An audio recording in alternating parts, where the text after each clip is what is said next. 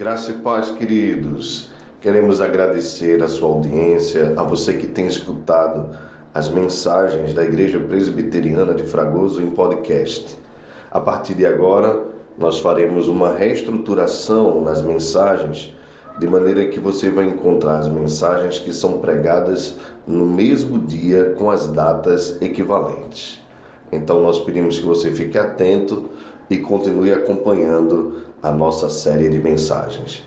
Que Deus te abençoe. Contamos sempre com a tua audiência e sempre que puder, compartilhe para que mais pessoas possam ser alcançadas através da mensagem do Evangelho do Senhor Jesus. Um grande abraço e até mais.